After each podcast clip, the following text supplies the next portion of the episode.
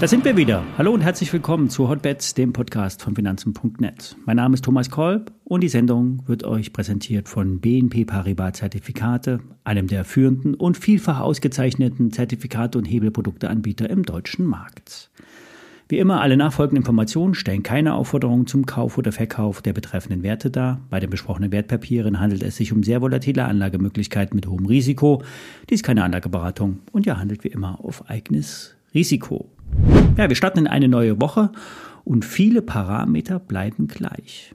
Im großen Bild haben wir eine 1000 Punkte Range zwischen 15.500 und 16.500 DAX-Punkten. Seit einiger Zeit kommen wir nicht mehr über 16.000 Punkte hinaus. Ein Zeichen für Kraftlosigkeit. Und die Umsätze, die sind auffallend niedrig.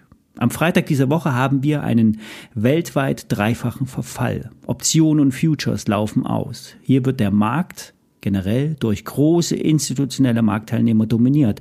Und daher kann es, vor allen Dingen bei geringen Umsätzen, zu steilen Sprüngen kommen. Größten Positionen im DAX Future liegen bei 15.800, 15.900 und 16.000 Punkten. Alle ganz gut ausgeglichen zwischen Put und Calls. Das bedeutet, auf dem Niveau brennt derzeit nichts an. Derzeit wird, so scheint es, versucht, ein Abschmieren unter 15.500 DAX-Punkte zu verhindern. Denn dann wäre eine 1000-Punkte-Reaktion nach unten die Folge. Denn die Range wird in der Regel nach oben oder nach unten in gleicher Höhe abgetragen. Und wie kann man das für sich nutzen? Oben Short-Einstiege finden. Auf Calls würde ich in dem Fall verzichten. Zu groß ist das Risiko, dass es schnell nach unten gehen wird, denn nach unten geht es in der Regel schneller als nach oben.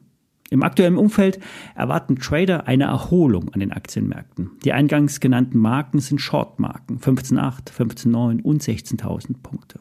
Das sind ja relativ grobe Angaben. Das lässt sich aber am besten mit Discount-Puts umsetzen, zum Beispiel auf den DAX. Die haben keine Stop-Loss-Marken, diese Papiere. Und daher ist das Risiko eines KOs nicht gegeben. Und trotzdem ist die Chance hoch und das Risiko eher auf der Zeitachse anzusiegeln. Beispiel ein Produkt Paula Emil 9 Kaufmann Theodor Theodor. Das habe ich auch im Depot. Das hat einen Bewertungstag zum 19. Januar 2024. Bleibt der DAX an dem Tag unter 16.000 Punkten, werden 5 Euro ausgezahlt. Das wären 100 Prozent auf den aktuellen Kurs von rund 202,50 Euro. Würde man jetzt bei rund 15.830 Punkten einsteigen und bei 15.500 Punkten wieder verkaufen, wäre eine schöne Rendite möglich, ohne dass man jetzt Angst haben müsste, dass sofort das Geld weg ist, weil es kein KO gibt. Erst wenn der DAX auf 16.250 steigen würde, würde das Papier ins Minus rutschen, wenn man heute kauft und bis zum 19. Januar hält. Fällt der DAX die nächsten Tage auf 15.500 Punkte, kann das Papier rund einen Euro höher stehen. Man kann sich auch mit weniger zufrieden geben, mit 10, 20 Cent Gewinn pro Papier und dann aussteigen, dann wieder neu einsteigen, wenn der Markt wieder gestiegen ist. Trader sind auch mit 50 Euro Gewinn zufrieden, wenn das zehnmal am Tag klappt. Man darf sich aber nicht ärgern, wenn dann aber der Gewinn höher ausgefallen wäre, wenn man die Position länger gehalten hätte. Psychologisch wiegen entgangene Gewinne sogar noch schwerer als echte Verluste. Hätte ich die Aktie noch länger gehalten, dann hätte ich so und so viel verdient. Über entgangene Verluste freut man sich hingegen weniger, weil man es ja wusste. Zurück zum Markt. Es drängen einige Börsengänge auf den Markt. Birkenstock will Kreisen zufolge das Börsenprospekt bei der US-Börsenaufsicht SEC einreichen. Anfang Oktober könnte dann das IPO in den USA erfolgen. Leider nicht in Frankfurt. Was an den Bedingungen liegen sollte. Porsche war der letzte Bör äh, große Börsengang in Frankfurt und schlussendlich ein Erfolg. Aber die Kosten und die Visibilität lässt zu wünschen übrig hinter vorgehaltener Hand wird geschimpft, dass die deutsche Börse bei den Börsenkandidaten abkassiert und sich die Kulisse am Frankfurter Parkett ja, gut bezahlen lässt. Das ist aber auch nur ein Teil der Wahrheit. Am Ende zieht es immer die Unternehmen dorthin, wo das Kapital ist. Trotzdem, Birkenstock als deutsche Marke gehört auf den deutschen Kurszettel. Am Ende wird es dann wie bei BioNTech laufen, Hauptlisting in den USA und dann in Deutschland die Ersatzaktien, die ADRs genannt. Trotzdem schade. Ein dickes Brett wird der Chip-Entwickler ARM sein. Die Firma hat sich, so sagt man, Investoren gesucht, um sich vor dem IPO wertvoller zu machen. Der Chip-Entwickler ist ja, im Besitz der Softbank Group.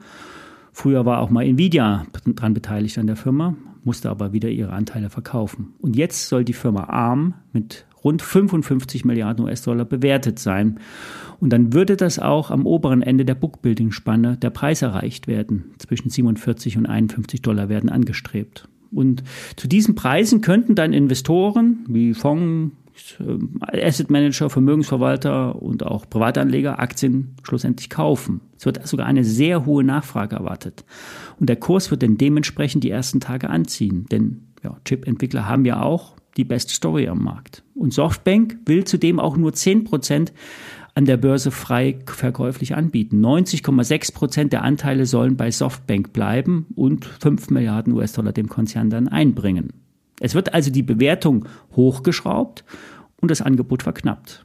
An den finalen Bedingungen wird allerdings noch gearbeitet. Reuters bezieht sich auf Quellen, die von noch nicht finalen Investorengesprächen sprechen. Vielleicht will ja auch Nvidia ein Stück vom Kuchen abhaben.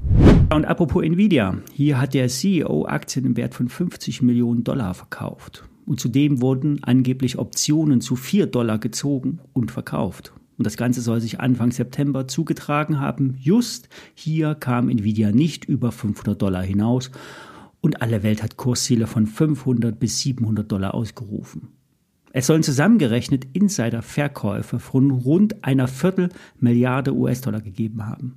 Das ist meistens ein Indiz, dass, dieses, dass die Story, die Aktienstory vorbei sein könnte und weitere Abgaben drohen könnten. Charttechnisch ist 450 die nächste Verteidigungslinie in der Aktie. Trendentscheidend wird es aber bei 400 Dollar werden. Ich bleibe in meiner kleinen Short-Position dabei. Ich erhöhe diese aber auch nicht, denn mit dem Börsengang von ARM könnte auch Nvidia Rückenwind erhalten.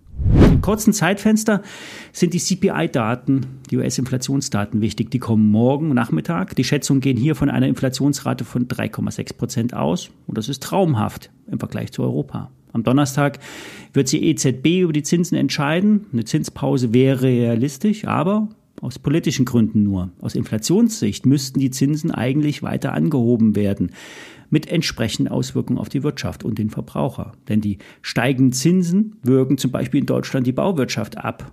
Und es wird schon wieder nach dem Staat gerufen. Die KfW soll doch bitte einen Zinsdeckel für die Hausbauer garantieren, was praktisch unmöglich ist. Es wird also ab sofort für eine längere Zeit weniger gebaut werden. Für die US-Notenbank haben wir noch eine Woche länger Zeit. Die tagt erst am 20.09. Vorher hören wir uns noch viele Male. Bis dahin, bis Mittwoch bin ich wieder da. Viele Grüße.